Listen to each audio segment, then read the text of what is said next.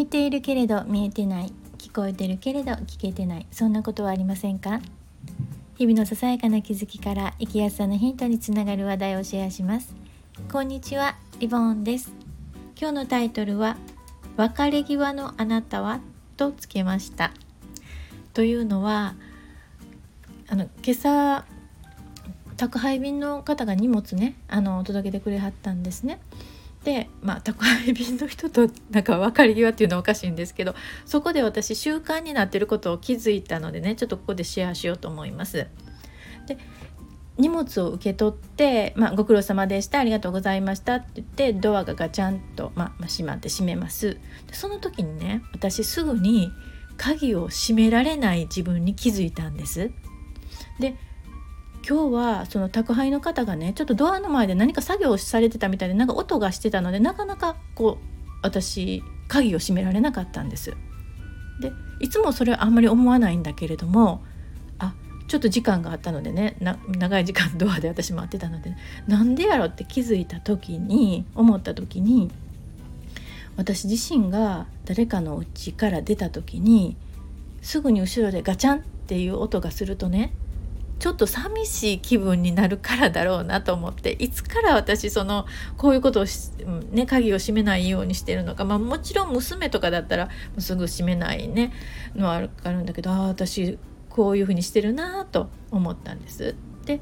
それから付随してまあ友達とかと別れる時も、まあ、一斉にね2人で「じゃあね」って反対方向に別れる時はあまりしないと思うんですが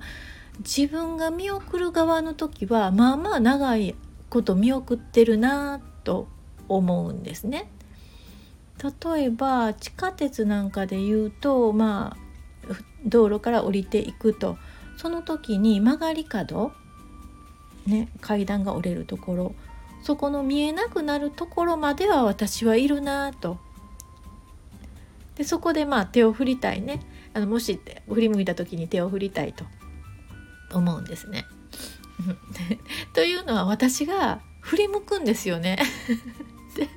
振り向いた時に友達がねもう立ち去ってたりすると別に立ち去っててもいいんですけどねでもねちょっぴり寂しくなるんですよね。だから自分もやるんだろうしまあ最後まで見えなくなるまで見送りたいっていう気持ちもねあるそしてこれから付随して思い出したのがもう随分昔のことです。若い時まだ私が OL をしていた時だから20代前半ですね。その時に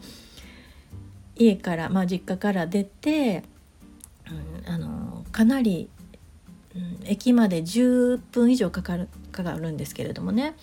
で100メートル家から出て100メートル以上も離れてからちらっと後ろを、まあ、家の方を振り向いた時に母が手を振ってたんです。私が振り向いたのを知ってね。でずっと見てくれてたっていうことが分かったんです。でその当時私会社で人間関係でねちょっとしんどくって辛いなって思ってた時に会社に行きたくないなと思っていた日々を日々だったんです。それを母には言ってなかったと思います。でもなぜか見送ってくれてたんですねで別に直接的に何かを助けてくれるっていうことはもちろんできないけれどもなんかそれで心が支えられたなっていう思いがあったのでまあ娘を見送る時も見えなくなるまで見送るとか、まあ、そういう習慣がついてますね。なので何か無言の支えっていうのはおかしいですけどそういうことに、まあ、助けられてるなっていう思いが自分にあるからまあ宅配の人の 鍵をガチャッと閉められないとかだから子供みたいになんかあの見えなくなるまで見送ってるとかそういうことがあるのかなとちょっと今日の宅配の方のちょっとすぐに立ち去らなかった時間に思い出したのでちょっとシェアさせていただきました。皆さんはどなたかとの別れ際どんな態度でいらっしゃいますか？今日も最後まで聞いていただいてありがとうございました。ではまた。